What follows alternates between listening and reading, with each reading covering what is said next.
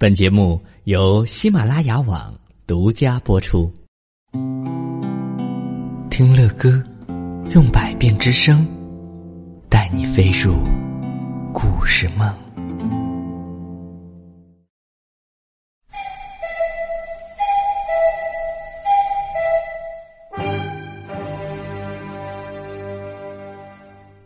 亲爱的宝贝们，大家晚上好，我是乐哥。在上一集里啊，大家还记得吗？金毛犬苏比不但和主人一家走散了，而且呢还受了重伤。幸好啊，他遇到了两位救命恩人。这两个人到底是谁呢？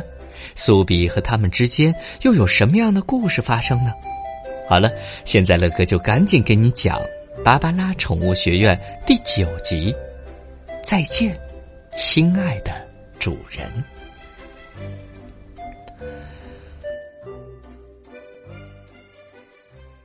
唉，等我醒来的时候啊，我已经在医院了。我的身体被纱布包裹的像个粽子，但是我的脑子和眼睛都能用。我呀，看见有两个陌生的男人。在讨论我的伤情，他们就是罗校长和狼训导员呢。啊，那那他们给你打针了吗？灰小灰好奇的追问。打针？哼，我只是打针呐，还上了甲板呢。要不是罗校长。精湛的医术和狼训导给我的鼓励，我的腿，我的腿就残废了。哦，那是谁把你送到医院的呢？非比寻常问道。那天呐，那天是周日，狼训导和骑行队的几个朋友正好经过我晕倒的那条路。那个时候啊，我已经奄奄一息了。狼训导把我带回了宠物医院，我昏迷了整整两天两夜呀。等到我醒来的时候，狼训导和罗医生正在正在换药。我呀，从狼训导身上闻到了熟悉的味道，一定是他救了我。那天，我流下了我狗生中第一次眼泪呀。我知道，如果没有这两个恩人，我一定会死去的。唉，你真是太幸运了。罗校长，罗校长和狼训导真是好人呢。动物们发出称赞。苏比又接着说：“啊，第三天。”第三天，我恢复了一些体力，可是，可是我并不开心，因为，因为我从电视上看到了我的主人一家出了车祸，除了我的弟弟苏伦，我的主人夫妻和两个孩子，他们都死去了，而我的弟弟也不知道去向。最让我内疚的是，主人，主人在回来寻找我的途中发生的车祸呀！是我，是我，是我害死了他们呀！苏比说到这儿啊，已经泣不成声了，宠物们也跟着悲伤起来。嗯，呼呼，呜，喵，喵。唉，这真是令人感动而又悲伤的故事。宠物们又怎能不感动呢？他们和自己的主人也有很多感人的故事。哼，那后来呢？后来怎么样了？灰小灰一边哭啊，一边追问道：“哎，那段时间，我难过极了，我甚至想自杀。幸好，幸好有狼训导陪着我。狼训导啊，是退役的武警训犬员，曾经训练出好几只战功赫赫的缉毒犬。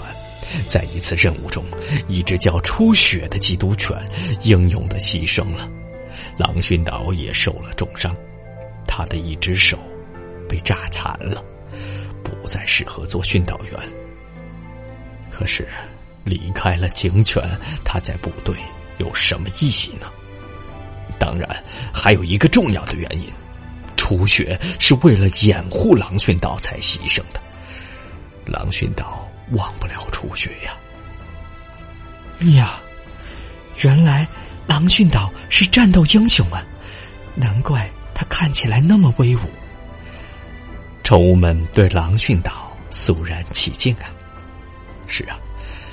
在这个世界上，只有受过伤的人才知道心痛的滋味苏比继续说道：“狼训导和罗医生啊是同学，是罗医生帮助狼训导走出悲伤的，狼训导又帮助我走出了悲伤。那个时候啊，我要做康复训练，我们经常会爬到山顶，一坐就是半天。”狼训导跟我说了他的痛苦，还给我看了初雪的照片那时候啊，狼导可真是威风啊。初雪呢，初雪也是一位真正的英雄犬。后来呀，我有一天经过一个广场的时候，一群孩子在玩轮滑，我呢，不由自主的停下了脚步，因为啊。我的小主人就很喜欢轮滑，我还跟他学过轮滑呢。我真的希望我的小主人从那些孩子里走出来，大声的对我喊：“苏比，苏比加油，苏比加油！”可是，可是已经不可能了。我忍不住我忍不住流下了眼泪。当时啊，当时狼训导明白了我的心思，他问我：“苏比，你是想学轮滑吗？”我大声的哭着说：“ 是的，是的，我想，我想我的小主人，他的轮滑是最棒的。”狼训导第一次。给我穿上轮滑鞋的时候，那两对鞋子又大又不听使唤，我呀，我站都站不稳。刚向前走一步，身体就失去了平衡。要不是我机灵，肯定会受伤的。训导员为此给我道歉了好几次，但是，但是我一点都不怪他。几天后啊，我有了自己真正的轮滑鞋。那个呀，那个是训导员亲自给我改造的，因为最小的滑冰鞋都比狗的脚要大得多。那双冰鞋，那双冰鞋非常的合脚，而且还带有刹车。当我能安全的滑出很远的时候，我又一次流泪了。我好像听到了一个声音：“苏比，苏比加油，苏比加油！”我呀，我大声的对着天空喊道：“再见，我亲爱的主人，我会好好活下去的。”亲爱的宝贝们。就在乐哥刚才给你们读这一集故事的时候，乐哥自己都哭了，因为苏比和他的主人一家，还有狼训导的故事实在是太感人了。亲爱的宝贝们，你们有被感动到吗？好的，希望大家可以给乐哥留言，告诉乐哥。好了，今天我们的故事先讲到这儿了。